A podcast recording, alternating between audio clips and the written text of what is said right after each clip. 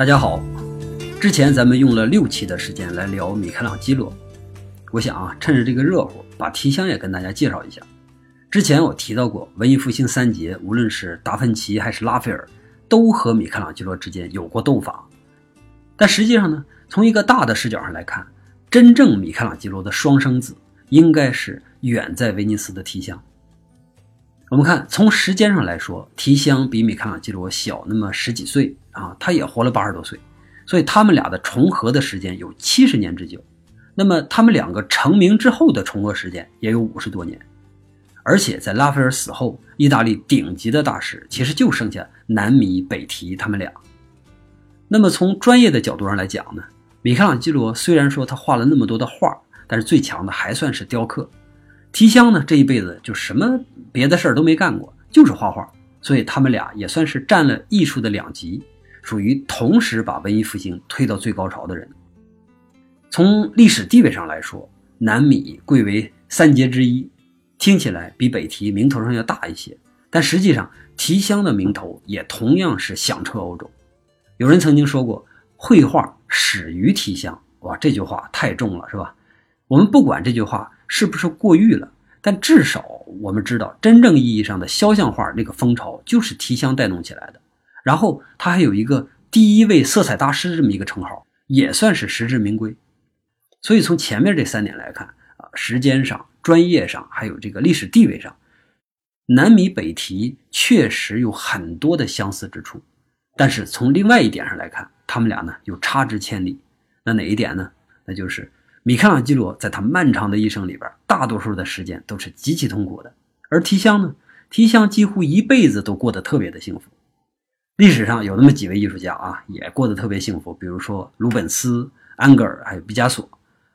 但是我们知道的大多数的艺术家都比平常人过得要更痛苦一些，所以这些幸福的艺术家呢，就成了我们为数不多的榜样。我不知道为什么啊，提香的名气这么大。但是他的出生，还有他的早年经历，甚至他结婚这件事儿都没有太明确的记载，所以呢，大家对这些都是只能推测，推测说他大概是在一四八零到一四九零年之间出生那么一个人。于是呢，就有一些说法，有的说他活了九十九岁，也有说呢他活了八十六岁。我是属于比较倾向于相信他活了八十六岁，因为在很晚的时候他还在画画。如果按照那个时候人类的平均年龄和平均的健康程度，我是不是太相信一个九十多岁的人还能画油画这种事儿？因为油画我们知道啊，它需要的比较细致。九十多岁的人画这种东西，他是不太现实的。当然，七十多岁还能画，也已经是非常了不起的一个成就了。提香出生在威尼斯北边的一个叫卡多列的小城，他的原名呢叫提奇亚诺·韦切里奥。十岁左右的时候，跟着父亲来到了威尼斯，主要是来寻访他的叔叔。然后呢？他的叔叔就发现了他的绘画才华，就把他送到了一个画室里边去学画。从这儿开始，他这一辈子就几乎没怎么离开过威尼斯。我们在讲米开朗基罗的时候也提到过，威尼斯虽然离佛罗伦萨不是很远，但是这两个国家之间啊，差别还真的是挺大的。现在他们都属于意大利的两个城市，但是在文艺复兴时期，甚至在19世纪之前，这都是彻彻底底的两个国家。这个没说的啊。佛罗伦萨属于后起之秀。它靠的是羊毛和纺织业，当然也有银行业。银行业呢，主要是因为他们很长的一段时间都在负责教皇的财务，所以就慢慢发达了。威尼斯不一样，威尼斯在更早之前就就已经非常辉煌了。因为从地理上来说，威尼斯是一个绝对的得天独厚的地方。在中世纪，威尼斯的支柱产业是盐。我们今天买盐很便宜，是吧？但是在古代的时候，无论哪个国家，盐都是一块很大的财富。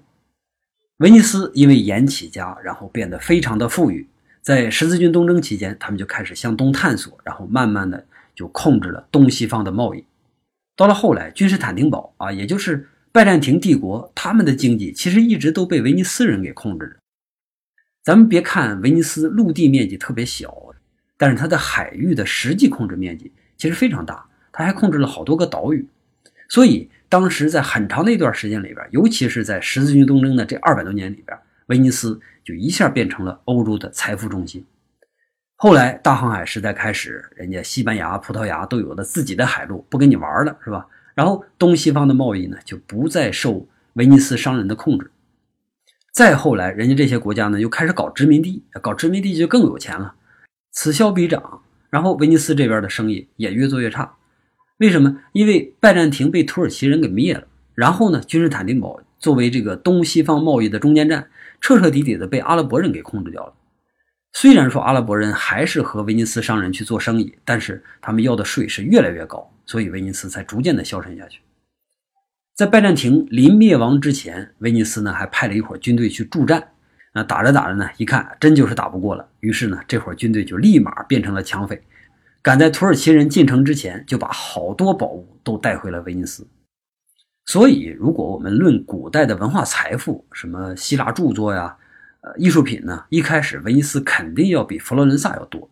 那欧洲第一家专门印刷古代书籍的印刷厂，就是德国人开在威尼斯的。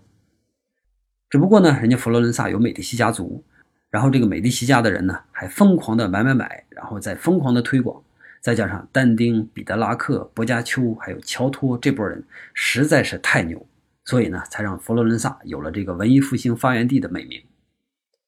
要说威尼斯也确实对待文化艺术方面没有佛罗伦萨那么的热爱，这里边呢也有一个很重要的原因，那就是威尼斯自古以来和罗马教会走的都不是很近。人家都是闷声发大财，没有多少人对宗教感兴趣。而我们知道，文艺复兴之前的艺术，百分之八十以上的都是宗教艺术。那你玩什么？所以，威尼斯在艺术上一直都是属于稍慢了那么一点但是它这个慢呢，也有它自己的优势，就是他一直没有介入太多的宗教艺术，所以他的世俗艺术一旦得到发展的话，那就一定会势不可挡。咱们今天聊的这个威尼斯画派，基本上就是这么一个道。一会儿呢，我们在看画的时候，就会明显的感觉到和我们以前聊的文艺复兴作品啊，真是不一样。好了，关于威尼斯呢，咱们先介绍到这儿。一会儿再有什么的话，咱们就着提香他们再说。那我们今天这个主人公提香呢，其实还要放到下一期才能真正去详细讲他。这一期还是主要围绕着威尼斯画派来说。提香生活的威尼斯啊，基本上还属于一个盛世。那么他这一辈子八十多年里边。功成名就，除了儿子不怎么争气以外，那真称得上是一个完美的人生。行了，咱们休息一下，回来继续。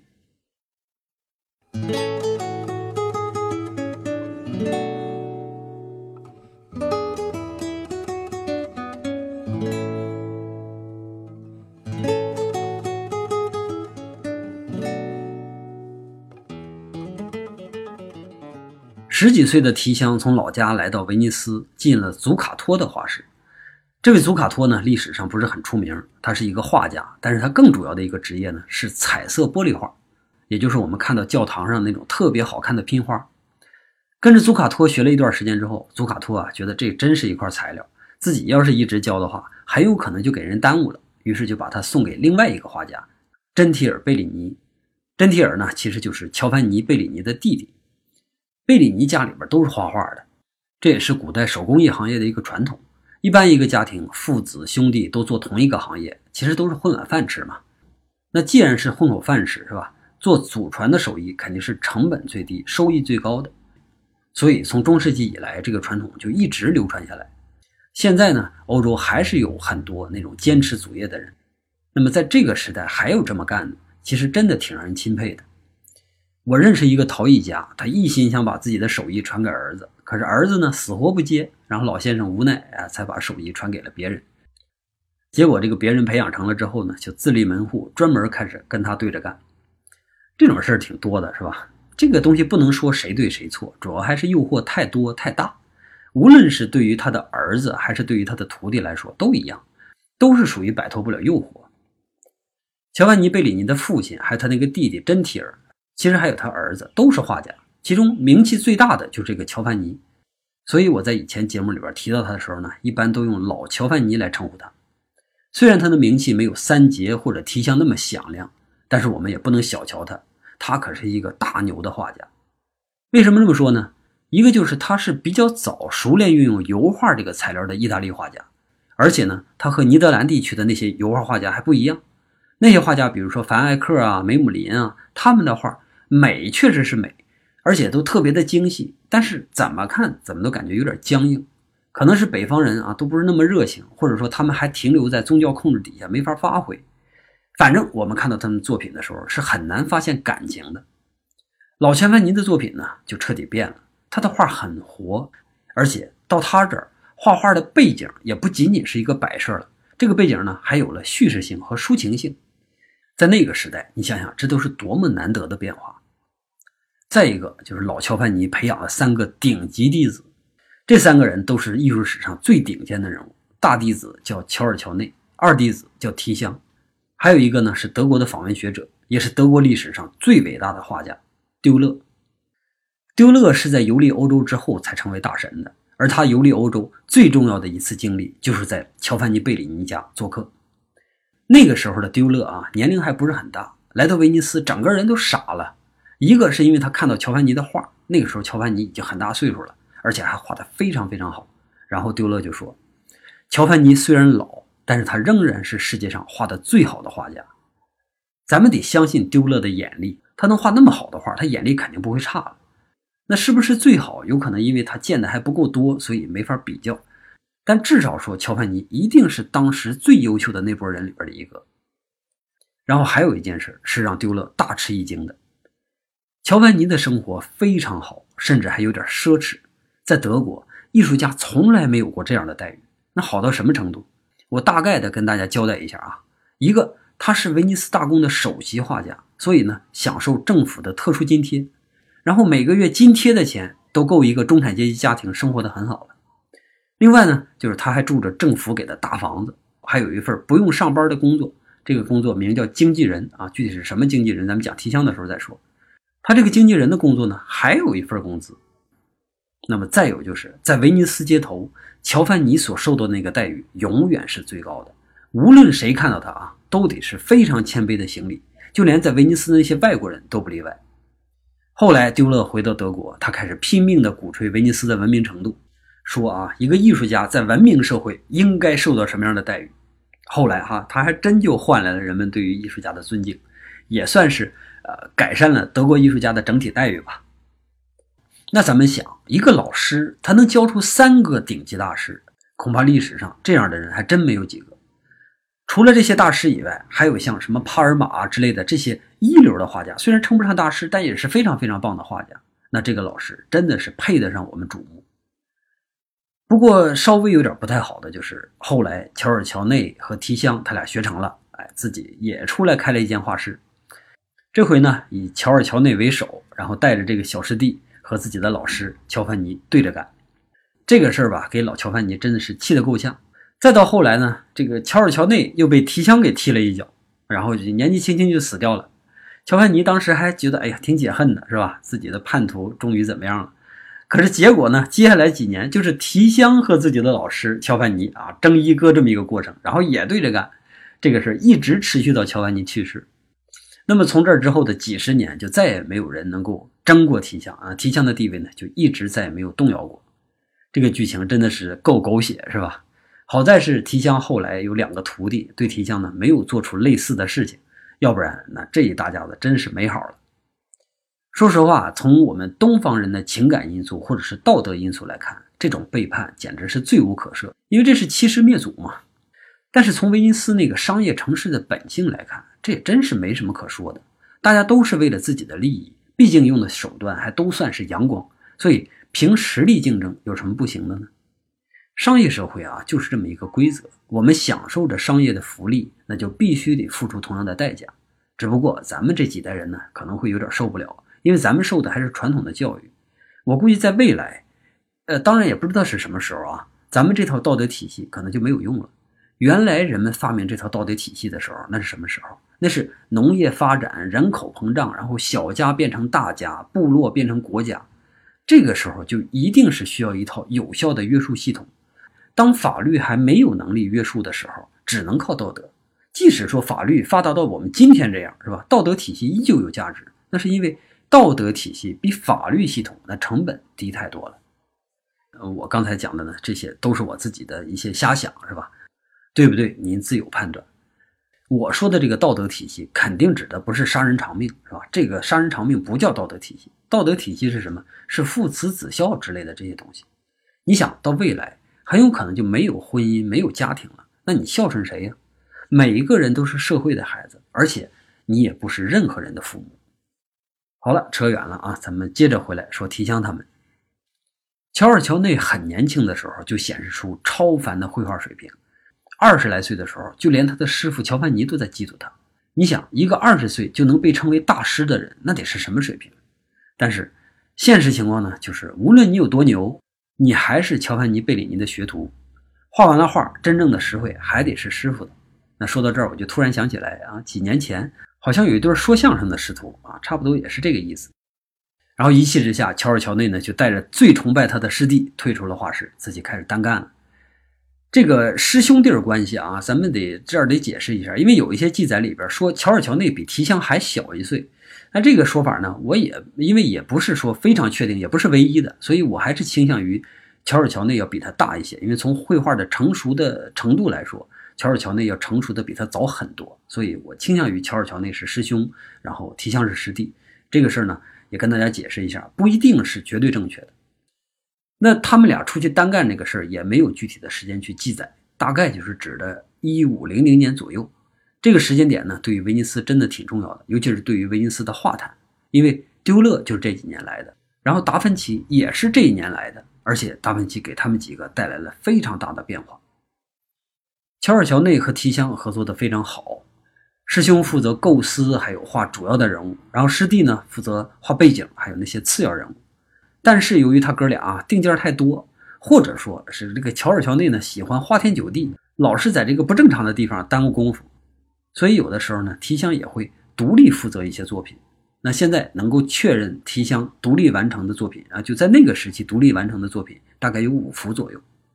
这种情况一直到有一天，乔尔乔内突然间意识到自己的所有本事都已经被提香学去了，不仅仅是自己啊，提香还从贝里尼兄弟，然后还从达芬奇还有帕尔马身上学到了好多好多东西，然后还把这些东西都给融合为一体。那么看起来画的很像乔尔乔内的作品，但实际上已经超越了他。这一点乔尔乔内非常清楚。所以提香和拉斐尔实际上是一种人，他们呢不属于天生的那种大师。但是他们非常善于学习，善于发现他人最好的点，然后呢再去加以总结和融合。这可不是简单的抄袭啊，而是真正的那种集大成者。那么后人再到意大利学画的时候，你其实不需要看太多的古代艺术，你只需要看这俩人就够了。尼德兰的鲁本斯从提香这儿受益，法国的普桑从拉斐尔那儿得到，结果呢就是意大利两百年文艺复兴的精华，很快就被扩散到全欧洲。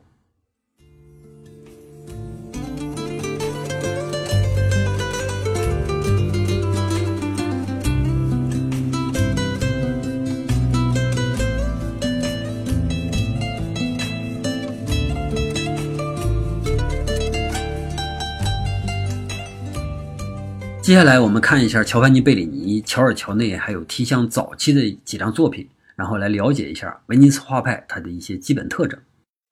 先看一张老乔凡尼的《酒神宴》，一听酒神，那肯定就是古希腊的神话题材，这也算是文艺复兴的标配之一吧。但是贝里尼他并没有严格的按照一个神话题材去画，他画的呢更像是一家人去山谷里边去野餐。这张画呢有三个非常特别的地方。第一个呢是风景在画里边所占的这个比例。我们说这个比例不仅仅指的是面积，你像马萨乔画的纳税银，它也有很大面积的风景，但是那个风景呢画的都比较简单，主要其实就是为了说明空间用的。然后贝里尼这个风景完全是另外一个主题，它非常的精致，也非常迷人。我们看他的职业生涯中早期啊，他的风景其实还是那种很古板的那种，但是自从达芬奇来了之后，就彻底改变了他。当然，也改变了他的学生们，因为后面这片风景啊，这张画显得格外的漂亮，尤其是在一个大堂里的时候，观看的人就好像置身于一片真实的山野之中一样，那种暧昧的光线，那种细致的树林，然后俏丽的山崖，还有天空里边那些变化莫测的云彩，尤其是我们看啊，仔细看的时候会发现，山尖上还有一抹阳光，还有枝头上有一只小鸟。这些东西都真是美不胜收，这是全欧洲最早的把微妙的大自然搬运到画面里边的作品。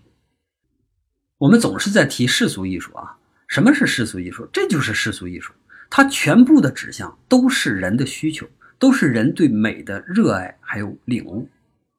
那第二个特别的点呢是色彩。我们看画后边一片宁静而深沉的风景，然后光线绕过那个风景呢，洒落到前边这群人身上。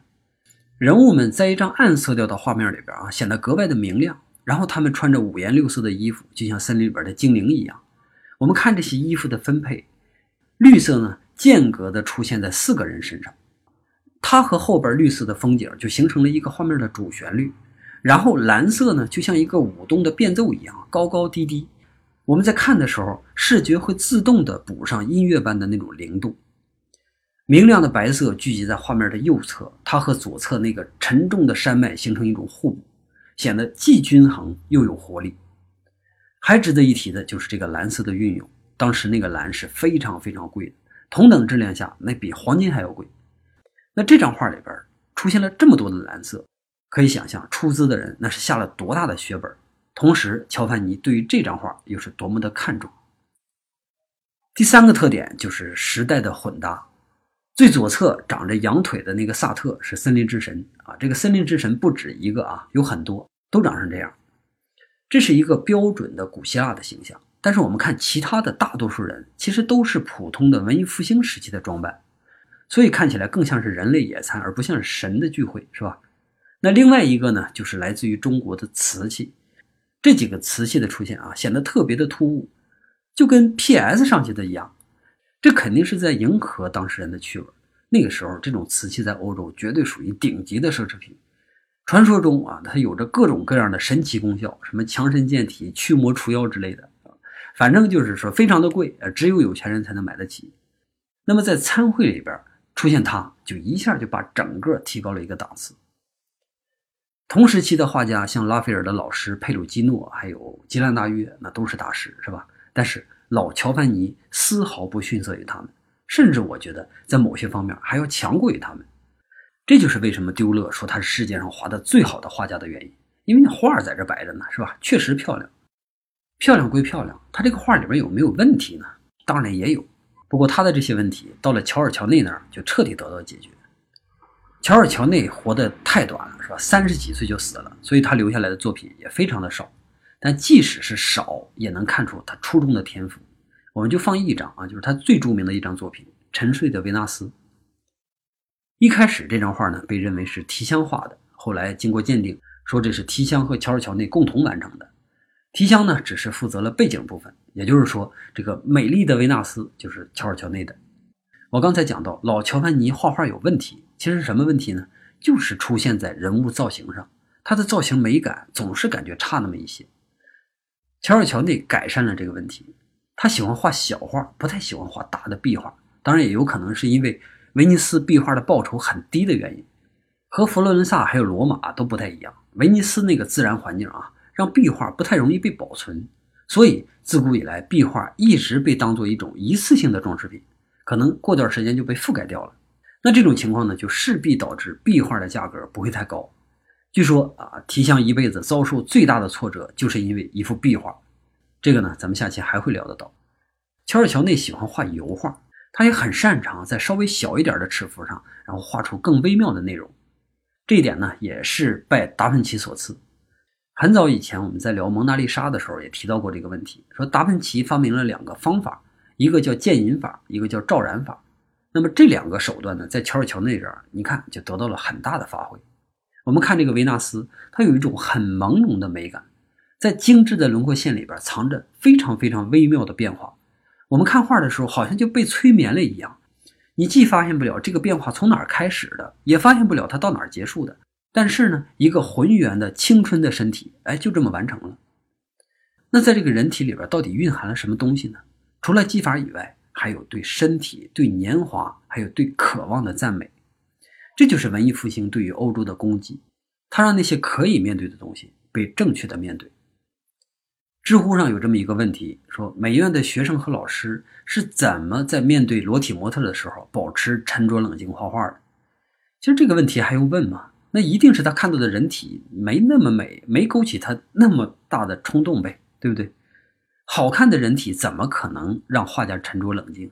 当你看到每一寸的皮肤，每一个转折。你都会感到口干舌燥。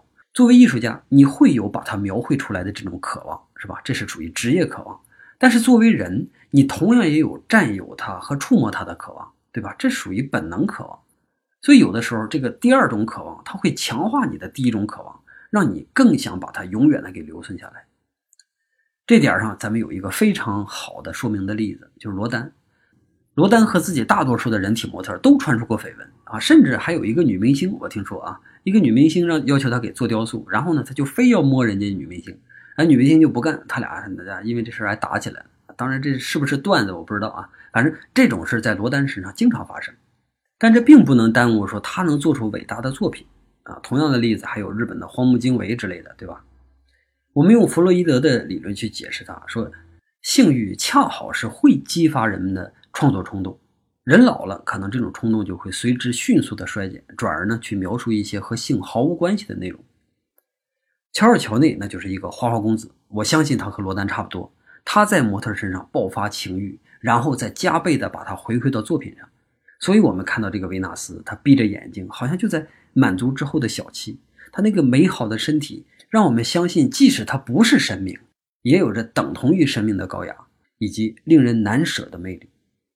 我们不能责怪画家的情欲旺盛，正是他的欲望让他画出了心里边的圣歌，用它来赞颂给他快乐的神。当人类可以赞美欲望的时候，那么描绘美的时代就来临了。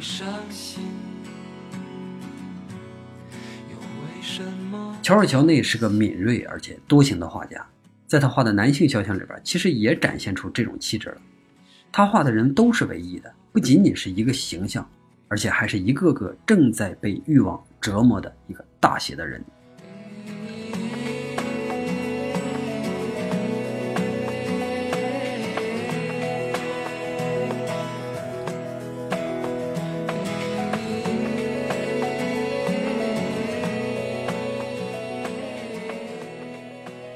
最后，咱们要聊一下提香的成名作《神圣的爱和世俗的爱》。这张画有过很多很多的名字，当然这都是后人起的啊。在这张画面世的当时，他的名呢叫《喷泉旁的两个女人》。后人看到这个画，看到这个名，然后就觉得根本就不相配，是吧？这么优秀的一张画，这么土的一个名，于是呢就开始给他改名。一开始给他改名叫“隐喻”，指的是他暗示着提香对于。虚伪庸俗的中产阶级的一个批判，以及他纯洁高尚的艺术理想。不过呢，也有一些人更直接，他们干脆把名改成了“枯燥乏味之爱”和“心满意足之爱”，或者是“真爱”和“矫揉造作”。这些都是十八世纪的事，能看出当时人们那种自由奔放的爱情观。但是，越来越多的人希望这张画有一个更清晰，但是不那么严厉的一个名字，所以。神圣的爱和世俗的爱这个名慢慢就被流传下来了。这张画在乔尔乔内死后的第四年完成，没有记录说明说这张画是某个贵族的定件，所以它很有可能是提香在一种躁动的欣喜的这种鼓舞下独立完成的。因为我们想啊，对于年轻的提香，他仍然是欲望的奴隶，他也会像他的师兄一样去渴望一个美好的伴侣，但是事与愿违。在追求某个身份高贵的女士的时候，他失败了。然后在痛苦中，他幻想着一个希腊化的女士出现在他身旁，他拥有一切女人的美德。但是非常非常遗憾的是，即使他有了这个天仙般的裸女，那个身着华丽的女人仍然让他难以忘怀。红玫瑰与白玫瑰，在没有学会割舍的年龄，彻底占据着年轻的提香的心。这幅画未必是讽刺，我觉得啊，它更像是在诉说。提香心里的苦闷和渴望。这张画没有模特，完全是提香的空想，这也足以见证一个大师的成型。在乔尔乔内死后，乔凡尼·贝里尼老朽之际，他马上就要独自一人开始书写绘画传奇。好了，这期我们就讲到这儿，下期呢我们会梳理提香的一生以及他那些不朽的作品，咱们下期再见。